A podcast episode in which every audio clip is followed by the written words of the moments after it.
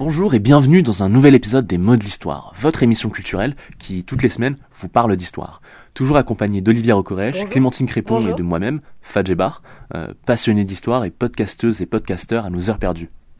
Cette semaine, euh, nous avons étudié la question, au travers de plusieurs épisodes, de la vulgarisation historique sur YouTube et de la nouvelle relation à l'histoire que celle-ci peut créer.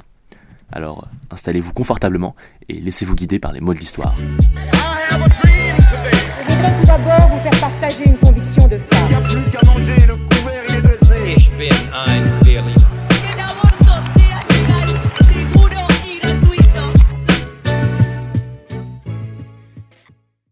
vulgarisation, aux yeux de beaucoup, c'est vulgaire.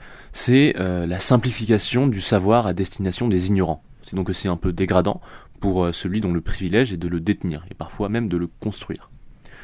C'est euh, surtout dans le domaine académique que le terme et le choix de la vulgarisation restent encore marginalisés. Mais sur Internet, et plus précisément sur YouTube, la vulgarisation est légion et rassemble des centaines de milliers de personnes, voire plus d'un million, pour Nota Bene.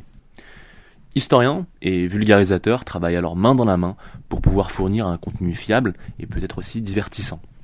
La vulgarisation historique sur YouTube semble alors euh, témoigner d'une relation nouvelle à l'histoire et à notre relation au passé.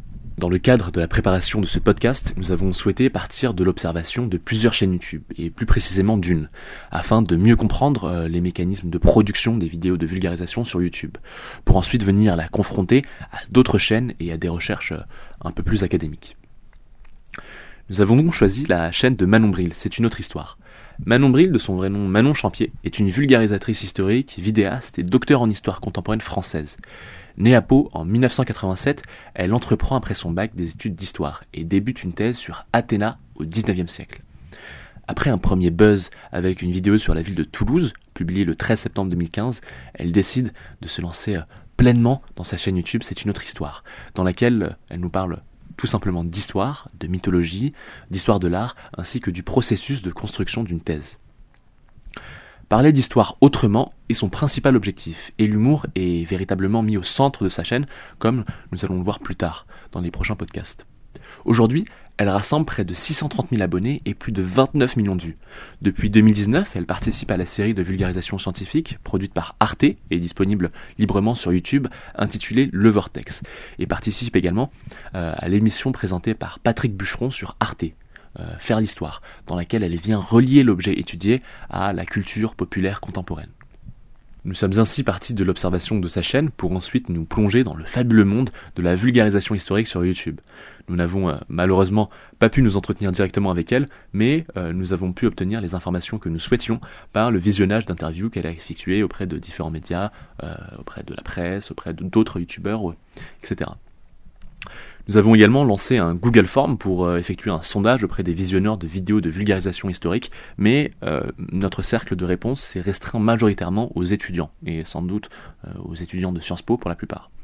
Nos résultats ne sont donc pas exhaustifs, mais nous avons cependant réussi à en tirer quelques conclusions.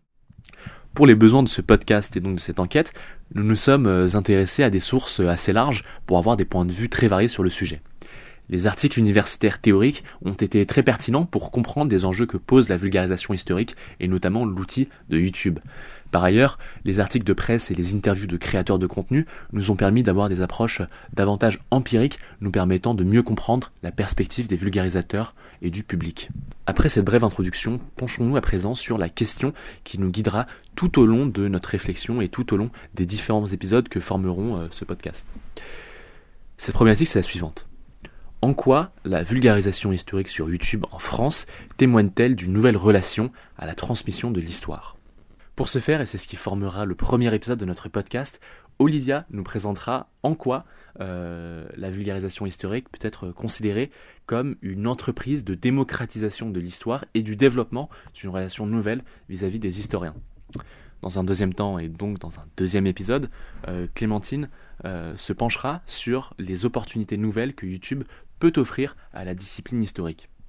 Et enfin, dans une dernière partie, et donc dans un dernier épisode, euh, je vais analyser les défis et les dangers que la vulgarisation historique sur YouTube peut amener. Alors commençons dès à présent par le premier épisode, je laisse la parole à Olivia. Je voudrais tout d'abord vous faire partager une conviction de a femme. plus qu'à manger, le couvert il est dressé. Ich bin ein